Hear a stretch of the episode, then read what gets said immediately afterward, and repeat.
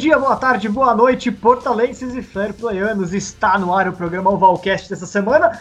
Primeiro programa da nossa reclusão de coronavírus aqui no Brasil e lá em Portugal. Os dois países irma, irmanados pelo, pelo, coronavírus, além das nossas relações históricas aqui. Então, começamos nosso programa, nosso primeiro programa que não tem muito, não teremos um assunto do momento para tratarmos, porque o rugby está parado, mas falaremos, evidentemente, de um tema que é um desses temas bons que são atemporais e que a gente sempre gosta de discutir a qualquer momento, que é qual é, qual foi o maior jogador de rugby de todos os tempos? E na verdade, a gente reduziu essa pergunta para a era profissional do rugby. Afinal de contas, é, o rugby se tornou profissional apenas em 1995 e a gente sabe que é, muitos não conhecem o rugby da época amadora, as, as, as situações, os contextos do, da prática do rugby nos dois momentos, antes e depois de 95, são diferentes, então a gente achou justo tratar espe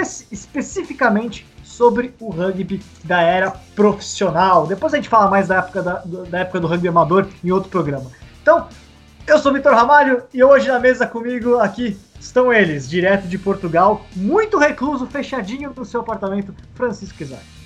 Oh, não. A minha sorte é que não é um apartamento. Eu vivo em casa, ah, do, uma casa que é dos meus sogros e é uma casa grande de madeira em que eu tenho inclusive um pátio onde posso correr e tenho um ginásio e por isso eu posso ficar em reclusão para o resto da minha vida e posso me rir da cara de vocês todos. Depois lembro-me que não há Super Rugby enquanto isto não acabar, por isso já não me estou a rir.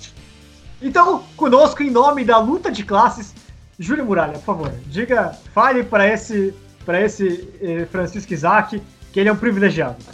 Ah, com certeza, ele é um privilegiado nessa crise que a gente está vivendo e provavelmente, Isaac, Vitor e eu estaremos indo aí à sua casa para tomarmos posse e distribuirmos para os povos, tá? Todos nós vamos morar juntos numa comuna, tá? Tocando a Internacional sempre de fundo e saudando a nossa grande mãe Rússia, tá? Mas isso é fácil, o Vitor não come carne, por isso é menos uma pessoa para alimentar. Exatamente. e conosco, é pela primeira vez no nosso Ovalcast, estreando, debutando Uau. e lavando as mãos com água, sabão, álcool gel, usando máscara como sempre, Leandro Mamute, seja bem-vindo.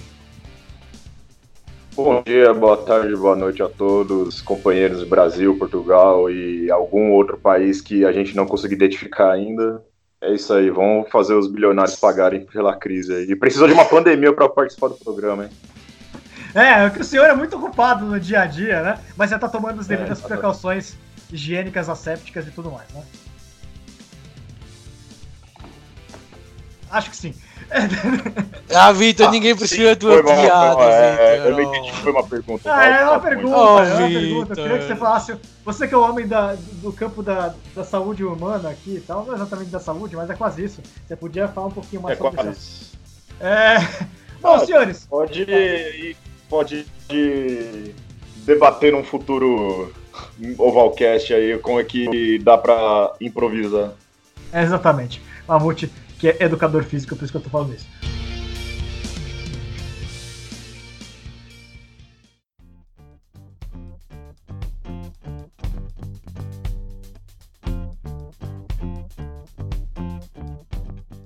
Bom, vamos começar com, o nosso, com a nossa a primeira grande pergunta para nossa, nossa discussão. Afinal de contas, é, de todos os jogadores da era profissional, existe um que é o aclamado mundialmente como se fosse, de fato, o maior jogador de todos os tempos, ou da era profissional, e que é um tema sempre importante de se discutir, é um tema controverso, nem todo mundo concorda com a ideia de que John Alomu, o neozelandês John Alomu, nasceu na Nova Zelândia, filho de tonganeses, é, infelizmente falecido, né, falecido em 2015, uh, seria o maior jogador de todos os tempos. Então a minha pergunta aqui, a minha pergunta para os senhores começarem o nosso debate é: Lomu pode ser mesmo considerado o maior jogador, pelo menos da era profissional? E, e só passando antes de mais nada, o currículo breve dele, né? Lomu jogou duas Copas do Mundo, jogou 95 e jogou 99 pela, pelos All Blacks uh, vice-campeão do mundo em 95, depois, pelos, depois em 99 acabou sendo derrotado naquele jogo famoso eh, da Nova Zelândia contra a França, virada histórica da França, né? É, foi campeão do Super Rugby pelos Blues, duas vezes campeão do Super Rugby pelos Blues, né? Lembrando que os Blues já foram muito bons e o, o auge dos Blues foi justamente o início do Super Rugby com o John Alombo, né? Uh, enfim, senhores, o que vocês acham? Isaac, começando com você. Vitor, agora vem começar a polémica. Posso? Posso começar a polémica, Vitor? Comece. Antes de mais nada, diga. O Dolomu, independente de qualquer coisa, foi muito uhum. importante. O primeiro, talvez o primeiro superastro da era profissional do rugby, da era da comercialização mais disseminada, né? O rugby já era comercializado antes, mas da comercialização em modo profissional do rugby. Ele é o primeiro superastro de uma época que o rugby começou a ganhar, um, a se expandir em termos de audiências mundiais. A Copa do Mundo virou o que virou com. No 87 91, a Copa do Mundo era muito pequena mediaticamente ainda, perto daquilo que virou a partir de 95. Né? E o Lomu faz parte disso. Então ele é o primeiro superastro, primeiro jogo de videogame do rugby também, chamava-se de Lomu. Já me né? estragou, né? já é incrível. O Vitor já me estragou ah, a introdução. Já estragou, isto é. Isto é, isto é, isto é. Vitor, quer continuar? Continua. Não, não, é com você agora.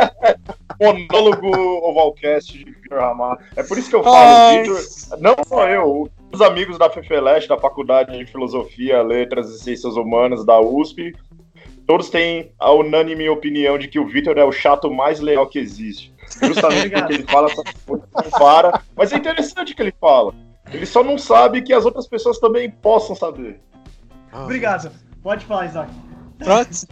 Mas pegando aquilo que o Vitor estava a dizer, o João Lomu, Lomu é o primeiro jogador da história do rugby e vou dizer do desporto mundial a ter um, um videojogo com o seu nome. Aliás, ainda hoje não há um jogo chamado Lionel Messi nem Cristiano Ronaldo no futebol. Yeah. E, é, e aqui que está a ponta da curiosidade é o Lomu foi tal maneira o impacto que trouxe à modalidade que prima, os primeiros videojogos de rugby que existiram e é considerado ainda um dos melhores videojogos para quem jogou. Eu não sei se o Mamuto terá jogado o, o, jogo do Lomu ou algum de vocês, mas ainda foi um dos melhores jogos de rugby e seguiu-se a seguir o rugby 2008. Não sei se vocês jogaram o Lomu. Mas é, pronto. o primeiro, é, era um jogo Drive, era, era bom pra caramba. Exatamente, era um jogo bastante bom e claro que o Lomu era a grande figura da, da, de, de videojogo. O impacto foi enorme porque o Lomu foi um novo tipo de jogador e o Vitor depois, mais à frente, porque eu já sei porque ele falou comigo e particularmente mais à frente a dizer outro jogador que também entrou neste início da, da, da era profissional do rugby em que modificou as coisas. Foram jogadores que, apesar do tamanho que têm e a dimensão física, fugiam muito ao que era na altura o protótipo de jogador. E o Lomu era um jogador enorme, normalmente jogadores como o Lomu, noutras ocasiões, eram colocados ou à primeira linha ou até número 8, e o Lomu chegou a jogar a número 8, não poucas vezes, mas acabou por onde, onde ganhou o destaque mundial total foi a ponta, onde ele ainda hoje em dia é relembrado pelos ensaios. Vitor, relembro quantos ensaios é que ele marcou naquele, nos dois, no, na junção dos dois mundiais? Eu é, preciso dar uma olhada, vou verificar aqui, mas já passo para você. Se não me engano, eram 16. Eu vou, eu vou ver aqui de cabeça. Vamos passar. 15, 15 traz. 15 traz e, e hoje em dia o Abana é quem 15 quem... também. É. Exatamente. Mas o Abana em três mundiais, né? Em três mundiais, exatamente. E numa era em que era mais positiva para o Albana. O Lamu aparece e para mim é um dos jogadores da história. Não é o melhor jogador da história, e aqui fica a polémica se quiserem, para quem acha que o Lamu é. O que o Lamu traz é que revolucionou o sistema do rugby. É primeiro as pessoas olharam para o Lamu dentro do jogo, não falamos fora, porque o de fora é, é, tão importante, mas já vamos lá. Dentro do jogo, as pessoas olharam para o Lamu e viram uma oportunidade. É agora que o rugby pode pegar na imagem num jogador que era fantástico, que com aquele tamanho todo que, vazia, que tinha, vazia grandes trás e pegar nisto para, para levar a sério a profissionalização do rugby porque não se permitia, não se prometia que iam sair Lomus de uma, uma, uma, de, uma factory, de uma, de uma, fábrica consecutivamente, mas que era possível criar jogadores parecidos com o Lomu que criassem aquele impacto no jogo. Que era aquilo que o rugby precisava, que precisava de jogadores que modificassem os ritmos e os dinamismos dos jogos. Infelizmente não ganham nenhum mundial, mas isso não ter-lhe o brilhantismo. Agora, para mim, usando depois, e depois mais à frente vou falar porque, que, é como é que eu considero os melhores do mundo para mim, e para o Vitat ser diferente, e para o Mamute, e para o Muralha, acho que podemos ter coisas parecidas, mas acho que vai ser diferente no, no geral. Eu, o Malomu não tinha um grande passe, e não tinha, nunca foi identificado por ser um jogador com bom passe, não era um grande placador, era um jogador muito grande, porque normalmente os jogadores muito altos e muito fortes não têm tendência de meter, encaixar bem o ombro. São, hoje em dia há mais, por exemplo, o Kano, para o tamanho que tem, é um placador, é dos melhores placadores que, que houve no jogo. Mas o Lomu nunca foi um grande placador, nunca foi um grande jogador de passar a bola e nunca foi um grande jogador de offloads, que, é, que normalmente hoje em dia, quando nós vemos um ponta, esperamos dele para além daquela velocidade e as quebras de linhas, que faça aquele offload que toda a gente, uh, que ninguém está à espera, aliás, está toda a gente à espera, mas ninguém está à espera quando o faz. Mas o que o Lomu traz é a dimensão física, ninguém sabia placar o Lomu, ninguém sabia ler como o que é que o Lomu ia fazer, porque pegava na bola e parecia um jogador lento, e de repente, quando alguém dava por si, já tinha ele feito 80 metros não digo na velocidade do Bolt, mas não, não disse, não, não, o Lomu ainda teve um registro de recorde de School Rugby em termos dos 100 metros que era 9.80 ou 9.90, era 9.80, 9.50, era uma coisa absurda. E hoje em dia, e, aquilo, e o recorde ainda hoje em dia não foi batido, porque estamos a ver que o Lomu, para o tamanho que tinha, fisicamente era lendário. E depois teve aqueles ensaios e teve toda aquela imagem que ele trazia ao rugby que era completamente diferente. E esta é a minha opinião em relação a um dos jogadores que marcou a modalidade.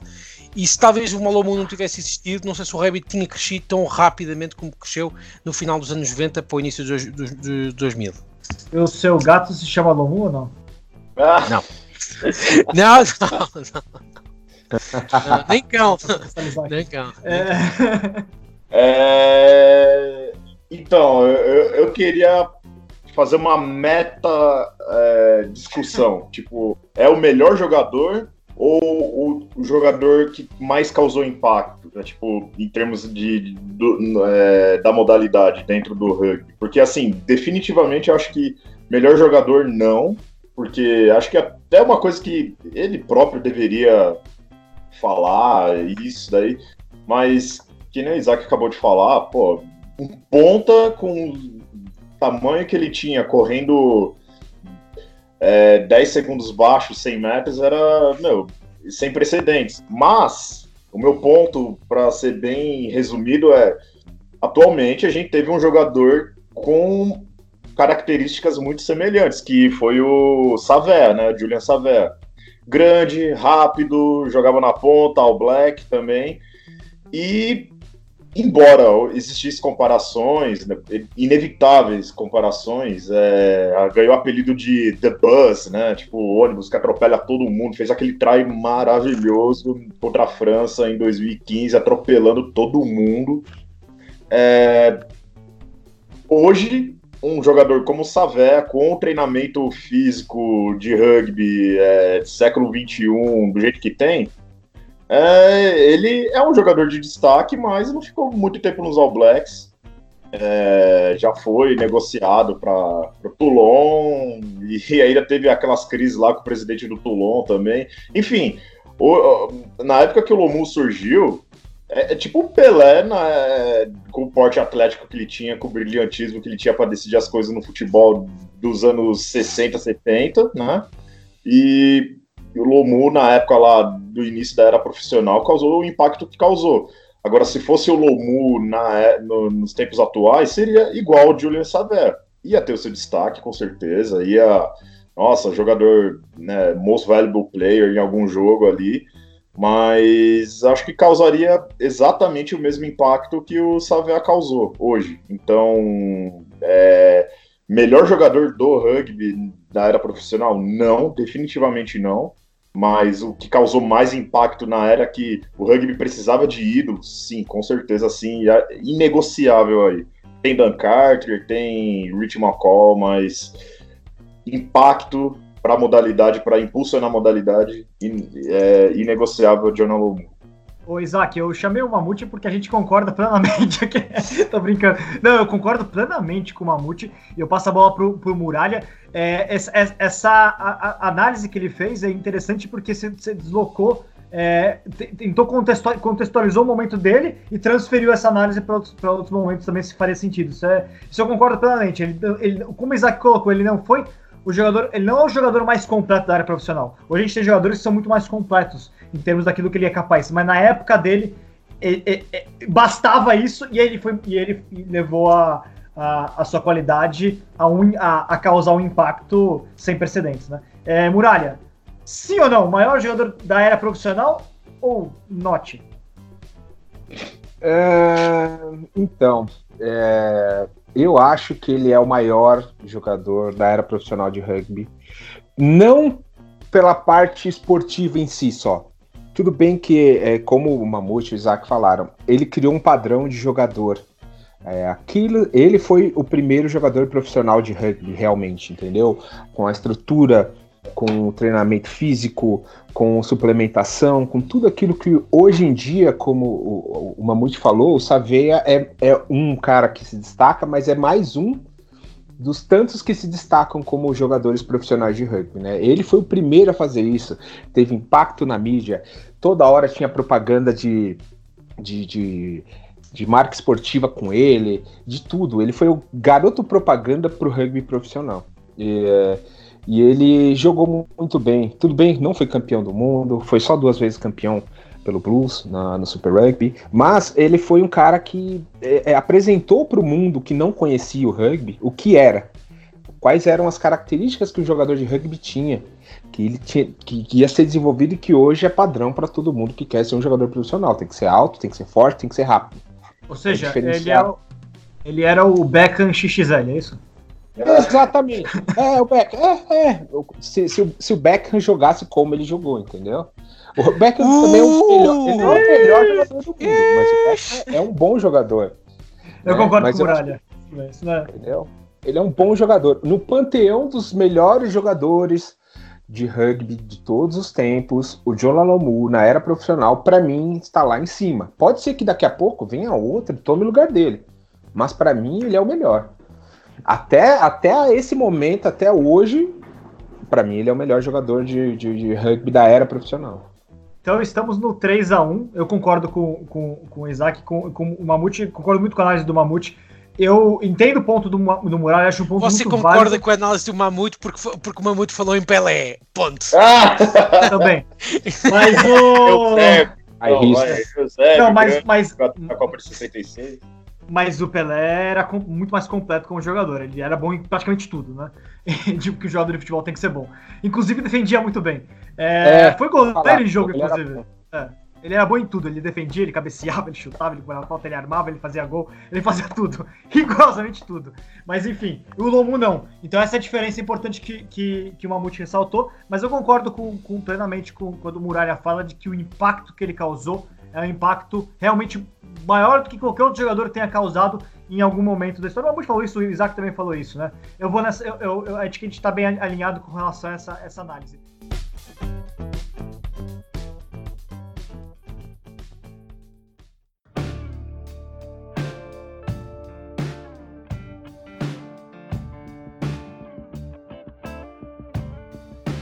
Então vamos passar para a discussão. O, o Muralha já deu que é o melhor para ele. Então o Muralha meio que já resolveu da parte dele essa discussão, mas ele continua participando.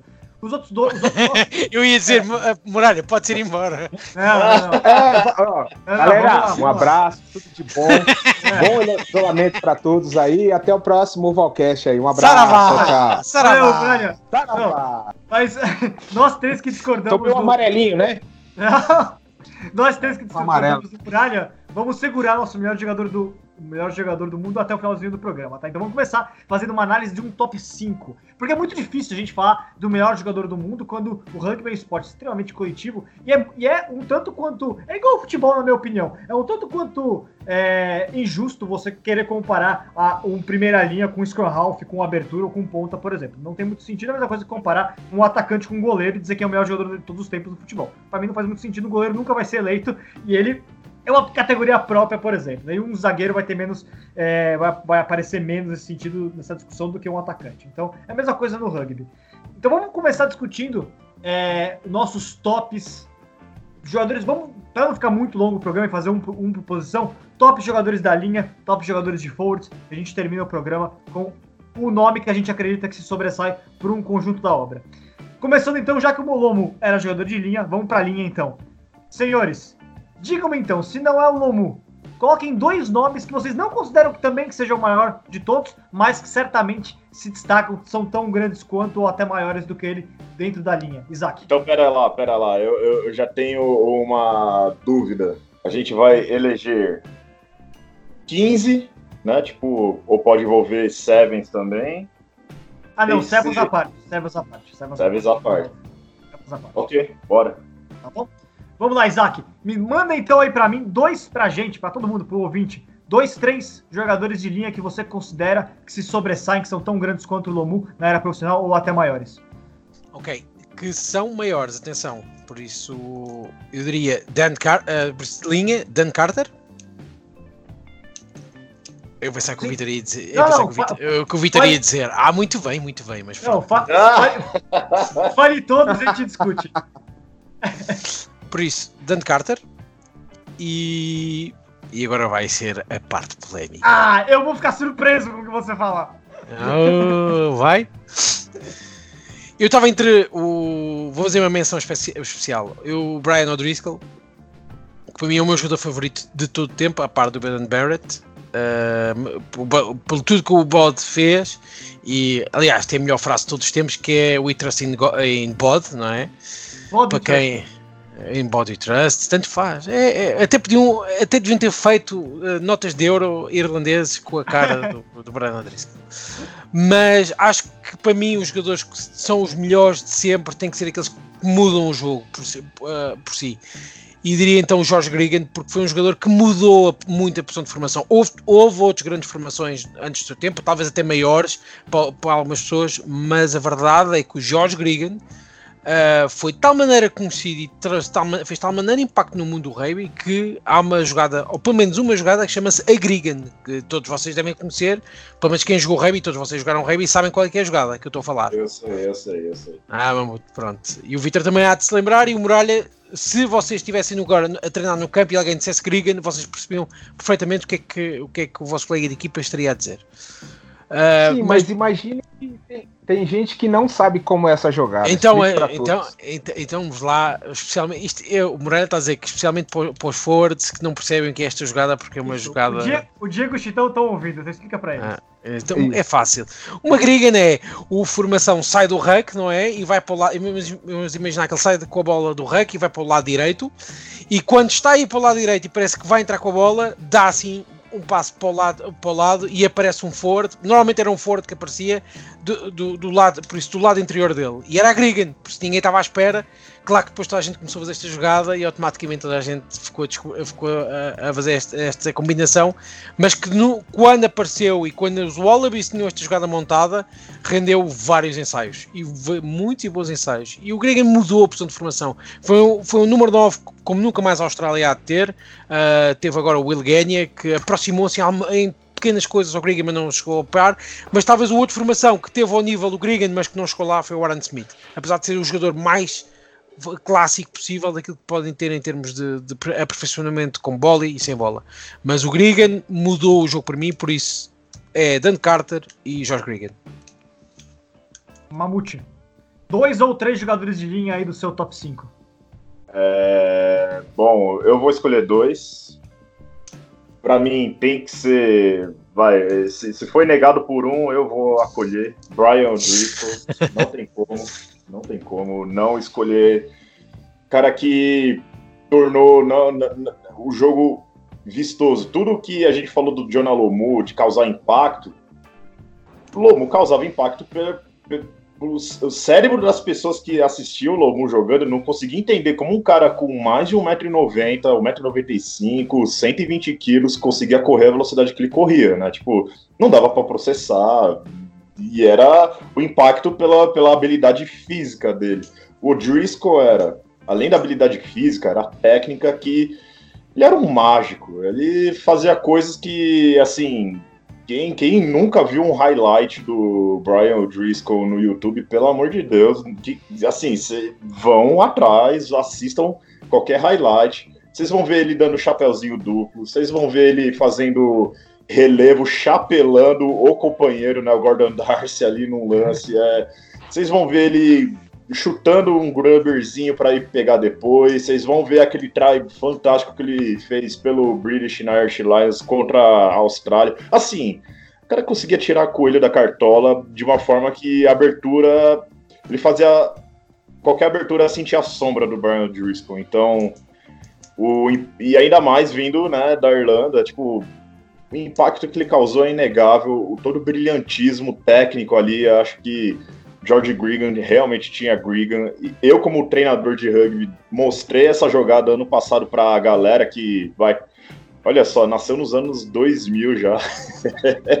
então, é tudo novinho, nem faz ideia que, que foi George Gregan, né? Eu mostrei essa jogada do Gregan para eles, eles, nó, caramba.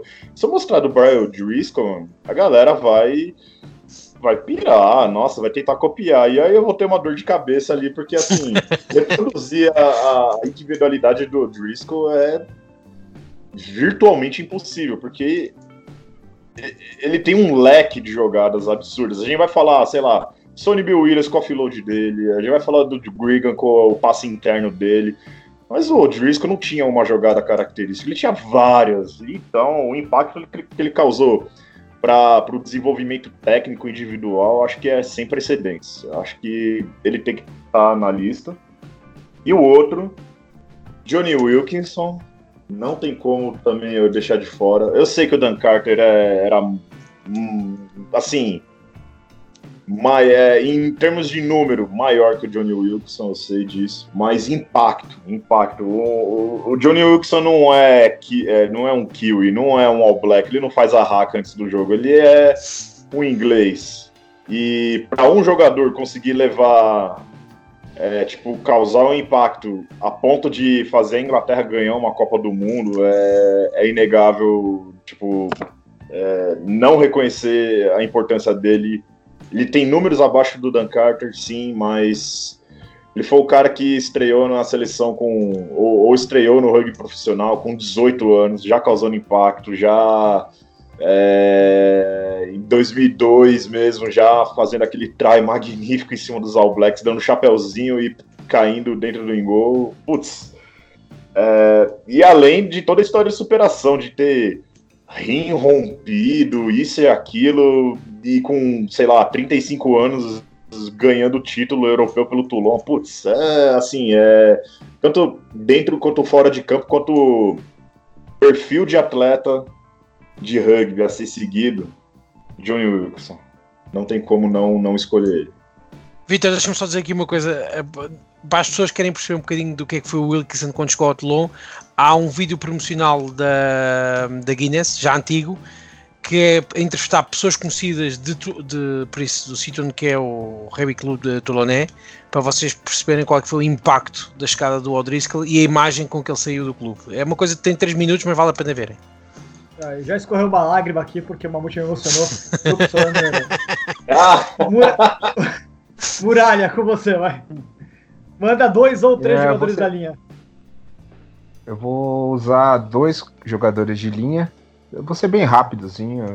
É, é, assim, é uma opinião que eu acho que o O'Driscoll teve todo esse brilhantismo, uh, o Johnny Wilson teve esse todo brilhantismo, desde que o cara que eu vou falar agora começou a fazer algumas coisas que é, apimentaram o, o, o, rugby na linha. E é o Carlos Spencer, The King, da Nova Zelândia. Uh, King, A gente não se a gente não tivesse esse cara, a gente não ia ter Dan Carter, a gente não ia ter Baldenberg, a gente não ia ter Johnny Wilson, a gente não ia ter nada desses caras é, sendo os melhores do, do, que são e por vocês sendo os melhores do mundo, mas o, o Carlos Spencer é um cara é, mágico. Procurem os highlights dele jogando no Blues, jogando pela Nova Zelândia, jogando até no final da carreira no Northampton Saints, o cara é, é, é primaço e jogou até um campeonato recente de, de veteranos e o cara continua a mesma coisa. E mais um jogador que eu também considero os melhores do mundo, um cara que, enquanto estava tendo vários jogadores de ponta, realmente ponta, jogando bem, é, durante uma fase que foi meio complicada, mas foi boa também da, do país de Gales, é o Shane Williams. O cara é majestoso, o cara é. Ele tirava é, de situações que a gente pensava, ah, vai ser mais um Nocon ou uma fase perdida para Gales. E ele conseguia pegar a bola e levar para o try e ser majestoso, né? É, então, Shane Williams e Carlos Spencer são os dois melhores linhas do mundo para mim. Boa. Eu vou. Bom, quando eu pensava em dois, três linhas nesse top 5, eu não excluí de forma alguma o John Alomu Tá? Na verdade, a minha, eu tinha minha discussão é, minha, na minha cabeça qual que seria o meu quinto nome. Eu tenho quatro ali que já estão, dois forwards, dois linhas, que já estão reservados, para mim estão acima. Mas eu tinha o pensamento em cima de Lomu e, sinceramente, eu mantenho o Lomu por conta de todo o impacto que ele teve é, no rugby, aquilo que a gente já discutiu anteriormente. Então, para mim, ele é top 5, sim. Uh, no entanto, eu ponderei muito dois nomes aí que vocês. Um deles vocês já citaram, que é o Brian O'Driscoll. E o Brian O'Driscoll é muito relevante a gente falar dele, não só pelo, pelo arsenal de possibilidades que ele tinha, mas porque ele viveu um momento. É, hoje, quem começou a assistir o rugby hoje não sabe o que era a Irlanda. A Irlanda era a Itália do Five Nations. A Irlanda estava abaixo da Escócia por muito tempo. A Irlanda teve seríssimos problemas para conseguir é, é, terminar ali os anos 80 com uma seleção que fosse real, começar os anos 90 com uma seleção que realmente fosse é, forte. Ela não era. E quem começou, na verdade, essa mudança é um cara que eu também pensei em citar lá no Swords, mas eu não, não, não, não que é o Keith Woods.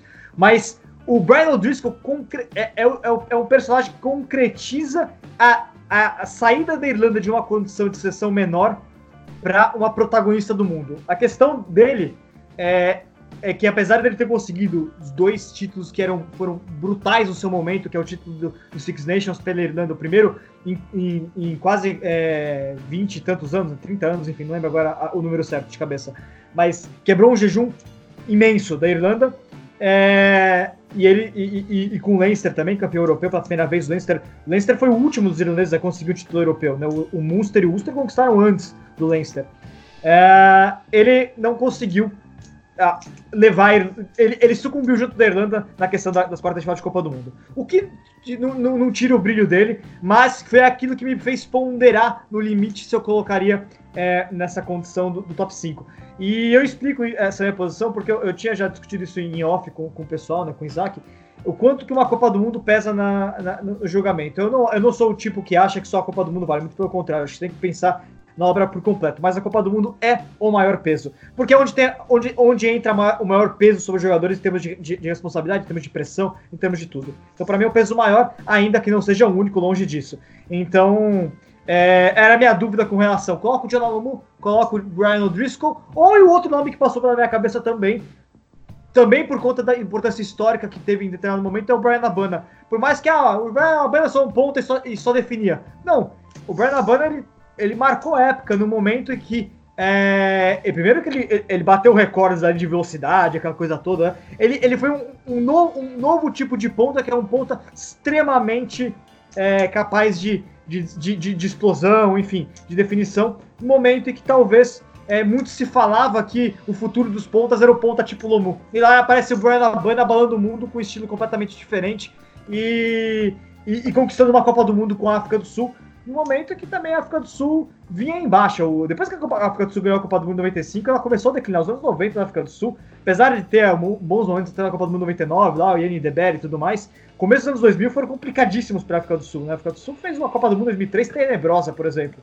E aí o Brian Abana foi um dos caras que, que apareceram. Mas eu não, também não coloco ele. Eu coloco como meu quinto nome o, o Lomu. E acima dele, os dois aberturas que para mim são os maiores da, da história é, profissional, certamente, e discuto se não são os dois maiores aberturas da história do rugby também. Há de se discutir isso, que é Dan Carter e Johnny Wilkinson, para mim, fenomenais. Dan Carter, os dois, eles têm o percurso do, do herói, o percurso, o percurso do herói, quando a gente fala na, no, no mito do herói na, na da, da, época grega e tudo mais, ele transposto para o mundo esportivo. É, o Amor sabe muito bem do que eu estou falando, que a professora ah. de educação física trabalha sobre isso, que é a, que é, que é a Katia Rubio os dois eles, eles têm esse tal do percurso do herói, que é muito interessante. O Pelé teve isso também, Maradona teve isso também, enfim.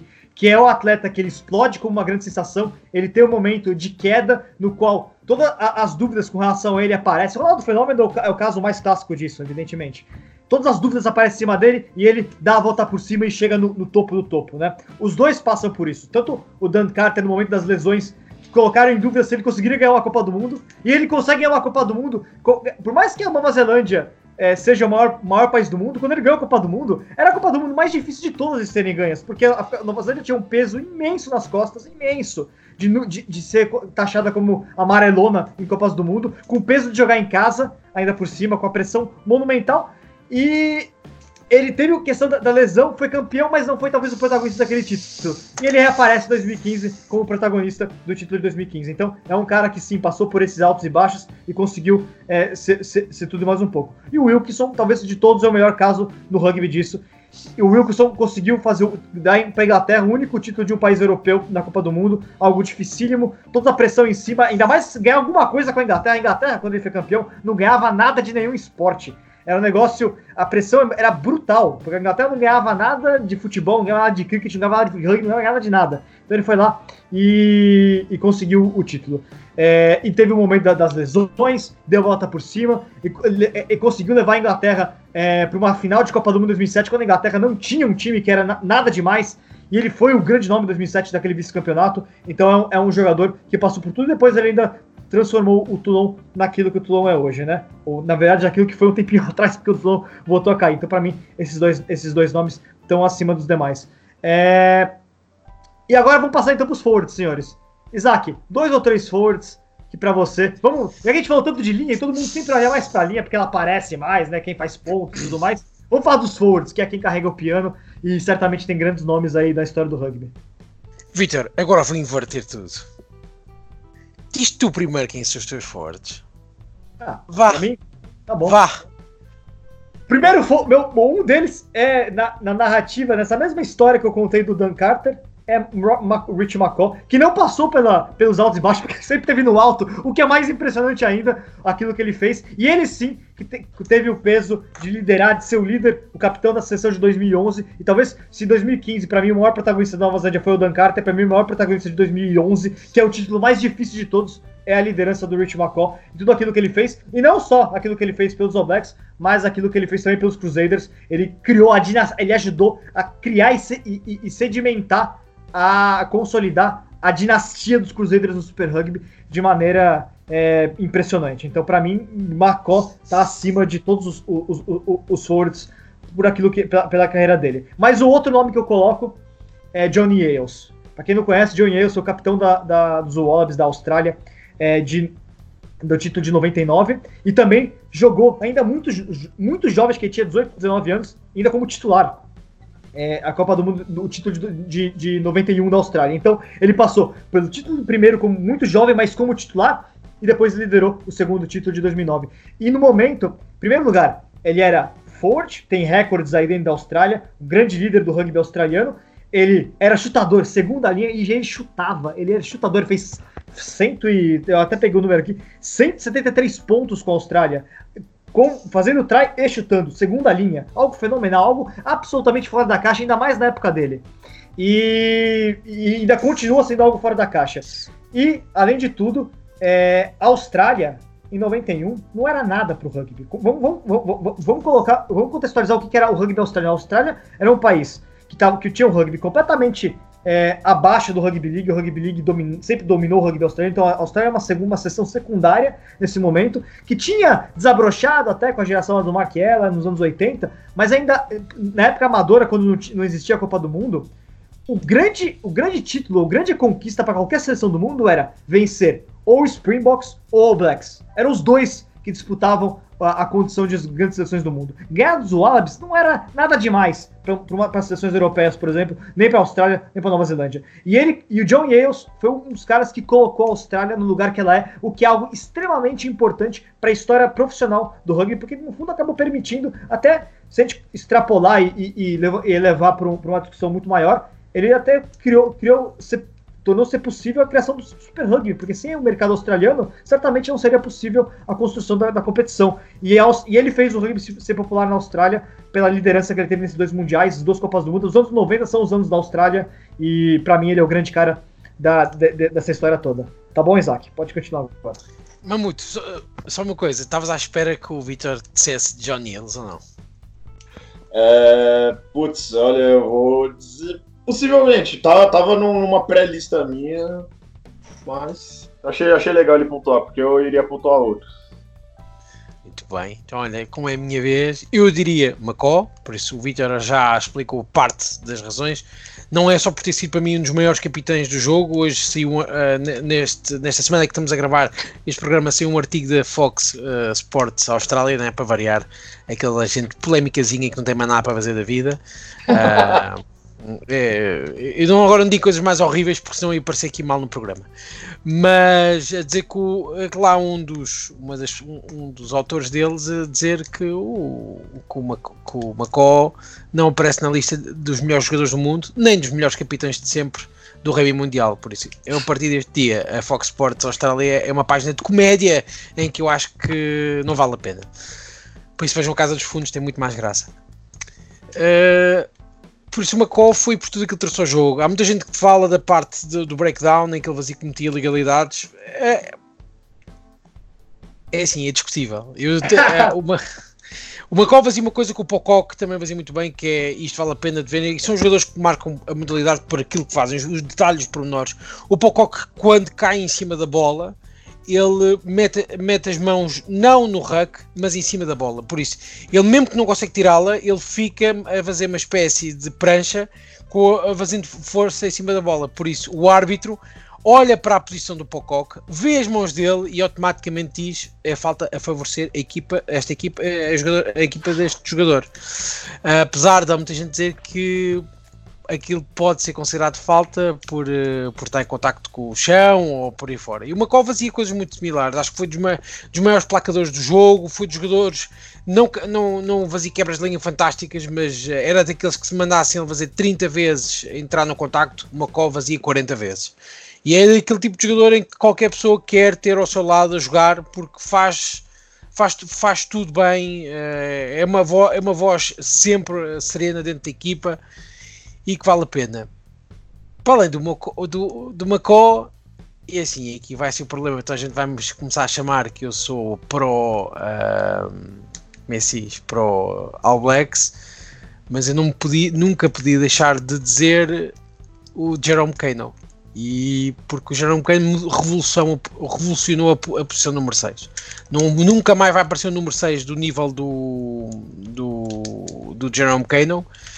Uh, e vê-se que a Nova Zelândia nunca vai. Eu acho que nos próximos 10 anos não ultrapassa, porque não há jogadores com aquela fisicalidade, não há jogadores com aquele poder de offload e técnica. Não há, é um jogador que jogava a 6, 7 e 8 e que, por existir o McCoy e o Kieran Reid, ficou um bocadinho na sombra quando merecia ter sido relembrado por, uh, por muito mais.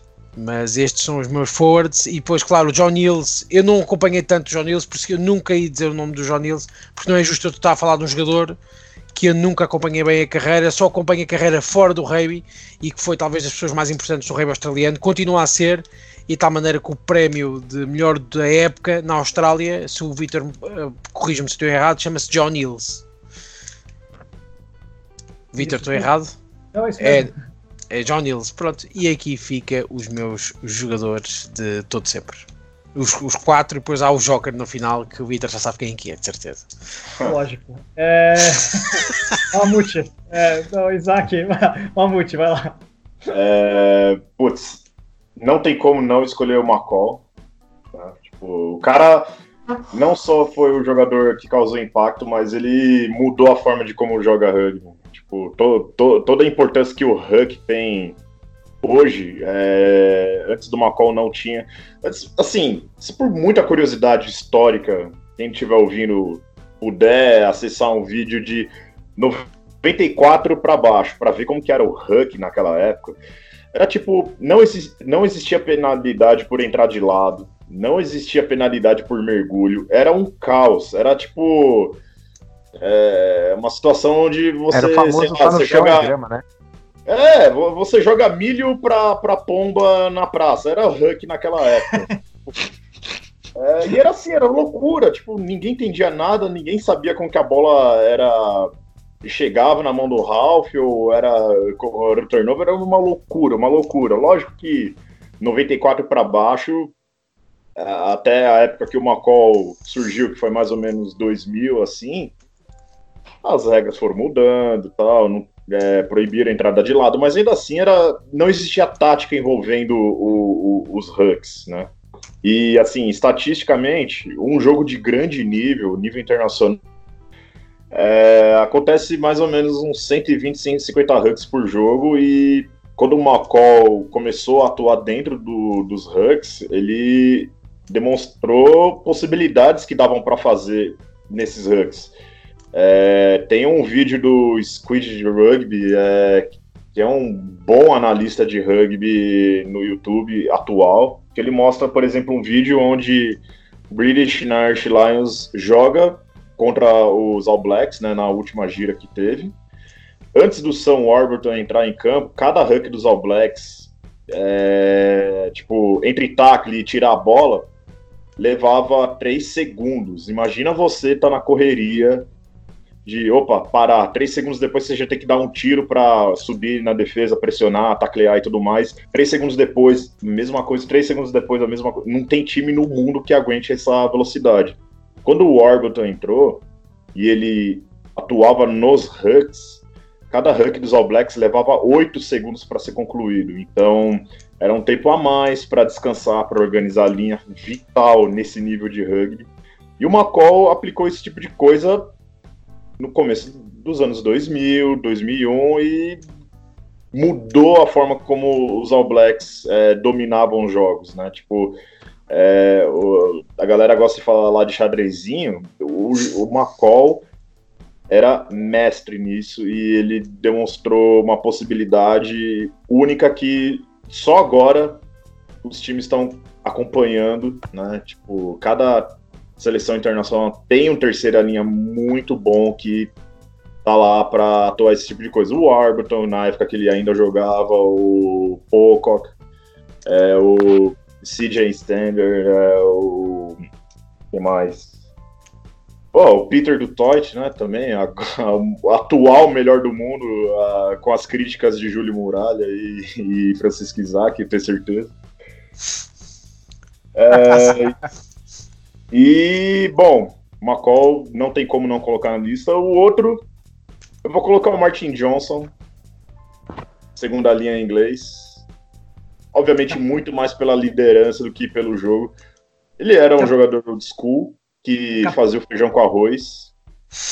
Então, você não vai esperar um offload dele, você não vai esperar um passe vistoso com plasticidade dele, você não vai esperar um tackle positivo, bonitinho tecnicamente. Ele era que nem todos os treinadores de rugby gostam de falar, a segunda linha é a casa das máquinas, né, do Scrum. Martin Johnson era exatamente isso. E só que o perfil de liderança dele era sem precedentes, né? Tanto que, é, de novo, né, exemplo de videozinho no YouTube, é, lances polêmicos do esporte. Acho que eu não lembro o título exatamente, mas lances polêmicos do esporte ou esporte irlandês. Enfim, tem um momento lá que assim tem toda uma cordialidade é, da, de, dos times iniciarem o, o jogo como, como anfitrião e visitante, né? Tipo, um time que é visitante tem que se posicionar de tal lado do campo, o time que é anfitrião do outro, e cordialidades. E parece que é, a Inglaterra queria ficar. É, tipo, chegou antes no campo, o Martin Johnson chegou antes no campo com a seleção inglesa, se posicionou do lado errado e ele, é, é, tipo, ele não ficou na. Tipo, ele obrigou a seleção irlandesa a se deslocar do campo. Então, os times eles não estavam posicionados no meio do campo, né? Tipo, um time dividido pela faixa do meio campo pela esquerda e depois outro para a direita. Não, então todo mundo ficou, por exemplo, no campo da direita, ficou com esse deslocamento super estranho e acho que a rainha tava também no, no campo, alguma coisa assim para cumprimentar os times. Então foi, tipo, causou um, um certo é, problema ali de, de, cordialidade e etiqueta, porque, meu, não, eu não vou sair daqui. Assim, é, eu posso xingar, tipo, ele, ele foi bem. Bem cuzão, assim, né? Tipo, não saiu, era, meu, era só se deslocar 10 metrinhos pro lado, não, ele não saiu e causou aquele efeito psicológico ali do tipo a torcida vaiando e tudo mais. Mas assim, não que eu apoie esse tipo de decisão, mas é, era parte da personalidade do Martin Johnson, né, que também foi o capitão que ergueu a taça em 2003. Então, é, Ford tem que ser chato, segunda linha é o cara mais chato do, do campo. Que se tem algum treinador que não treina o segunda linha para ser assim, já vou falar que tá errado, porque é, Martin Johnson mostrou que às vezes tem que liderar, tem que ser chato e levou a Copa do Mundo. Então, Martin Johnson está na minha lista muito mais pela, pela personalidade do que pelo, pela técnica, obviamente. Né? E depois virou aquela, o, capo, o treinador em 2011, polêmicas à parte, mas só mostra que ele é uma pessoa muito grande no rugby inglês. Né? Muralha, você que é Ford, defenda os seus Fords, então. Uh, o, acho que o Rich McCall é, é um ó cura, um cara que eu não tenho mais nada a acrescentar além de que ele é um ele é uma ótima pessoa a princípio, um ótimo jogador, foi um ótimo capitão.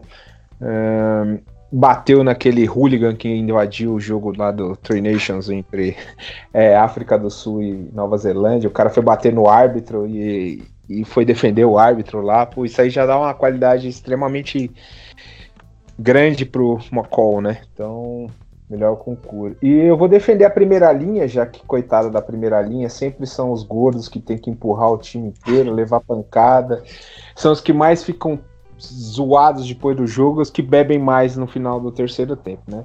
E o cara, para mim, icônico para isso, que era um cara muito bom na, na, função que fazia, jogava de terceira, de, de, de, de, pilar fechado que nem eu, camisa 3, é, é, o Adam Jones de Gales também. O cara era uma figura, jogava muito bem, é, dava show, né, era um espetáculo e era, e era, era o coração do Scrum da, do País de Gales quando teve sucesso aí nesses últimos anos, até 2017 que ele jogou, 2016 é, quase participou da Copa e tal. E, e foi um cara majestoso, é um, um excepcional jogador.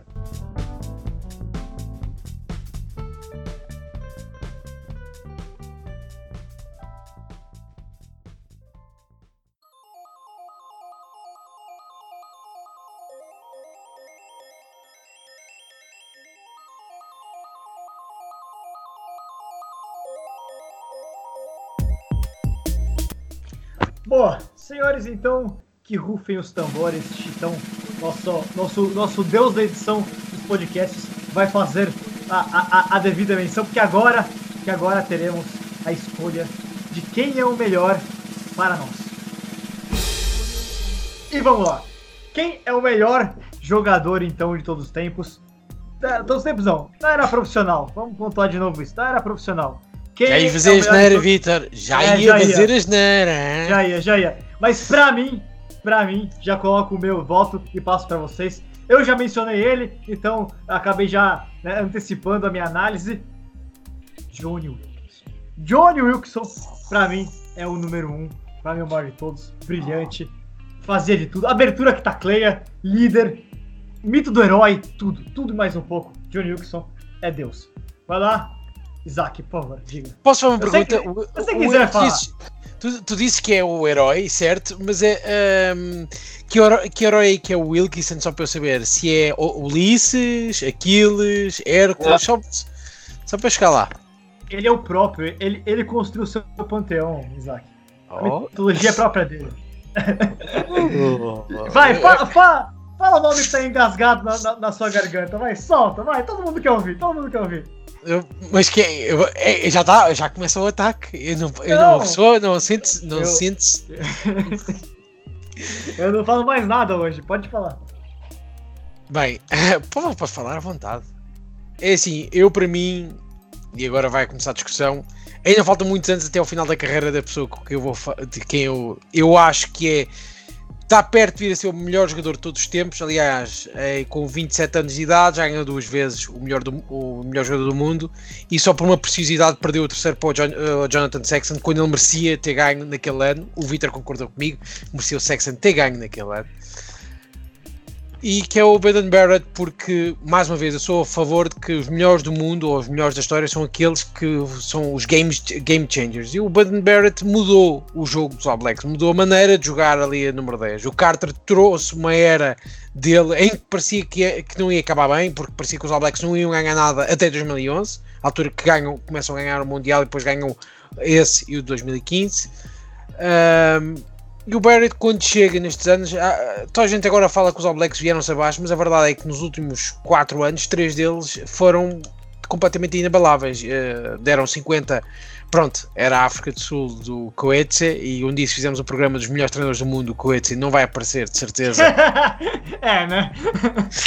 Uh, Arrisco-me a dizer que ele vai aparecer na, na lista dos piores mas em relação ao Baden Barrett que ele mudou o jogo para mim, muda a maneira, porque não é só a velocidade, nós podemos dizer que era um jogador só rápido, e não é verdade, o Baden Barrett é muito mais do que um jogador rápido, é um jogador que naquele espaço de velocidade rápida que ele tem, ele consegue decidir tudo, consegue ou fazer um passo, ou uma assistência para longe, ou ele próprio ir para cima do contacto e desaparecer, é o que me faz olhar para o jogo e querer ver mais jogos, que é aquilo que, que nós queremos no melhor do mundo. O, Vitor adora o Pelé e eu percebo. O Pelé realmente vai os jogos da altura do Pelé e era aquele jogador que a pessoa foi dos anos, aqueles anos dos anos 50, 60, 70 e a pessoa olha e diz assim, este jogador não quer ver mais, quer ver mais e quer ver mais. E o Baden Barrett tem esse efeito. O Wilkinson era um jogador fantástico em tudo, mesmo lesionado conseguiu uh, representar o melhor da modalidade mas nós não, não temos uma, uma, exibição perfeita do Wilkinson. Agora, por exemplo, o Carter, voltamos a ter uma exibição perfeita. O Vitor sabe qual é que é que, foi, que é considerado hoje em dia o jogo perfeito do Carter. Sabes qual é que é o jogo que eu estou a falar, não sabes, Vitor? Mas eu, não sei se o Wilkinson não teve um momento perfeito, mas continue, por favor. Mas sabes qual é, que é o jogo que eu estou a falar do Carter, não sabes? Aquele que considerou perfeito, qual que seria? Qual é, então, é, é o jogo que está no YouTube, toda a gente pode ver. Uh, pelo menos vai lá o Carter, que é contra os British Irish Lions, que ele marcou 30 e tal pontos. Uh... É o primeiro jogo de abertura dele como All Black ainda. É. Foi o primeiro? Pronto. O primeiro como abertura, ele começou como centro nos All Blacks. Exatamente. É, é... Sim. E... É, o, o abertura era o, o Spencer, né? É. Era exatamente. E o Carter faz essa exibição, fez tudo, meteu drops, meteu, marcou ensaios. Uh por isso, não, não se podia pedir muito mais de um jogador em que realmente foi sensacional na, na medida daquilo. Agora, o Brandon Barrett, quando você é um jogo, toda a gente quer ver. E é realmente é, é o jogador que mudou a cena mundial. E eu ainda acredito que, por exemplo, esta saída dos Hurricanes para os Blues e a maneira como foi mediti peço desculpa, mediatizado demonstra que realmente o impacto dele é inesquecível ainda está a meio da carreira dele, apesar de ter surgido o coronavírus e este ano os Blues disseram que não hoje ver Baden Barrett a ganhar o campeonato já no primeiro ano de estreia pelos Auckland Blues. Ô Mamute, é, passa a bola para você agora.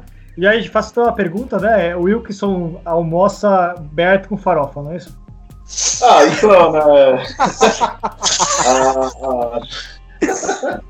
É, com fish and chips, talvez, né? Eu acredito que, assim, definitivamente minha escolha é o Wilkinson, depois do Lomu pelo impacto. Assim, para mim, o Wilkinson ali é tanto impacto, vamos lá, publicidade e, e técnica, então o Wilkinson é a minha escolha. E acho que foi uma coisa que eu, Vitor, Muralha conversamos no jogo do Barbarians contra o Brasil, na época que ainda não existia corona e a gente podia ficar perto, discutir isso daí ao vivo, é, que o, o, jogo hoje, né, o rugby, carece de um ídolo que lidere a modalidade. A gente tem no basquete o LeBron e a geração anterior do LeBron, o Kobe Bryant. A gente tem no futebol hoje Neymar, Cristiano Ronaldo, Messi etc, etc, etc. E o rugby ainda tá meio solto com relação a isso. Pô, Bodenbert definitivamente é um grande jogador, mudou a, a, forma como se pensa que a abertura pode atuar. Tipo, os All Blacks perderam essa Copa do Mundo porque, na minha opinião, perderam o, o Damian McKenzie, né, que o, o, velocista Mackenzie com o velocista Bert, os dois atuando como abertura e fullback,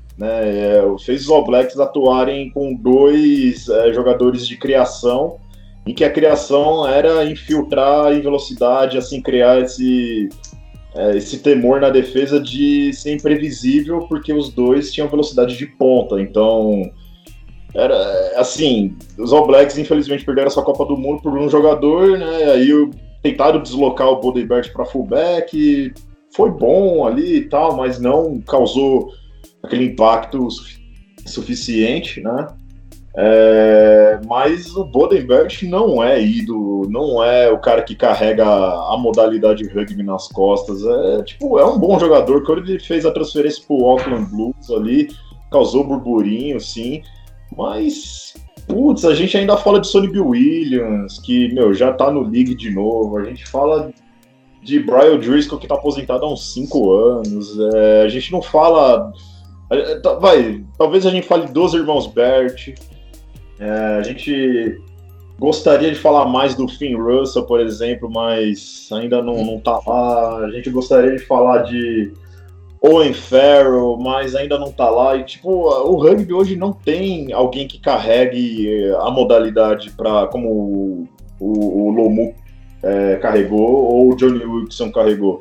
E eu vou escolher o Johnny Wilson porque, assim, apesar da, da Inglaterra já ter o, o, a estrutura, pô, se você vê quem é tipo o país que mais pratica rugby no mundo é a Inglaterra 2 milhões de praticantes, né, números muito altos, muito altos, e com certeza o Wilson contribuiu para elevar esses números não só na Inglaterra, mas no mundo. Então, me escolha Johnny Wilson. É só para comentar, Mamute, é, o, a gente fala do Wilkinson, mas o, é, a gente tinha comparado antes com o Dan Carter, né? O Dan Carter tem mais pontos no rugby geral, mas em Copa do Mundo o Wilkinson está na frente e com uma seleção que né, é mais é, é menos vencedora do que do que os All Blacks. Tem essa questão, né? Eu acho que por é. número, eu acho que jogo, pontos por jogo disputado, porque o Wilson teve muita lesão. Eu, se não me engano, ele tem mais. Ele jogou 91, é, 90 e, é, contando com os Lions também, 97 jogos oficiais. É, e o Carter fez 112 jogos oficiais. Né? A diferença de ponto. Tem que fazer a conta aqui, mas acho que talvez em, em ponto por jogo Seja ou igual ou enfim. Mas é, é, é muito próximo disso. E você, Muralha? Golden Barrett, hum. Toma Wilkinson hum. e Dan Carter no caldo verde do, do Isaac? o, o, Victor, o Victor talvez se arranje confusão hoje? Não sei. Não, se é, ele, Isso é isolamento, ele, Isaac. Isso é isolamento. Falei... Aquele talento, não, não, ele não eu, pode fazer eu, nada. foi um elogio pro, pro Barrett. Eu, eu cheiro-me que o Vitor começou a comer carne outra vez e, e a sua agressividade está a voltar. Faz, faz o, o, Bert, o, Bert, o Bert coloca os dois na sopa e manda bala, fala a verdade.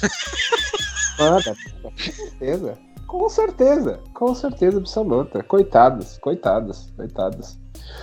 Mas o melhor, o melhor jogador para mim, é... ninguém citou ele. Ninguém citou ele.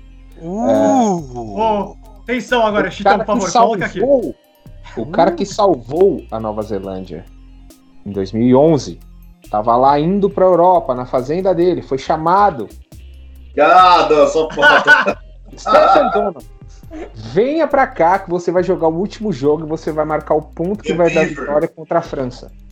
Ele é o melhor jogador de todos os tempos da era profissional.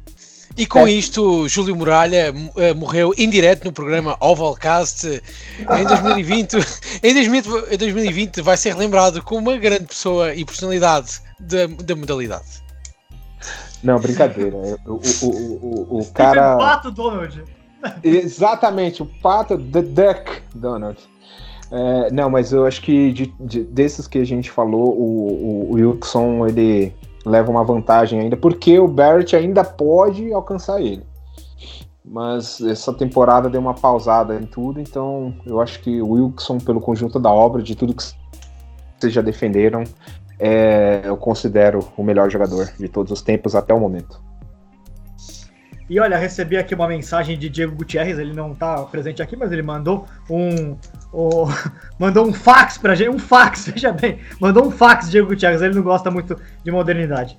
Ele mandou aqui dizendo que é Quade Cooper, tá? Só pra, só pra colocar. é um fanfarrão, é um fanfarrão. É um fanfarrão, mandou, cara, é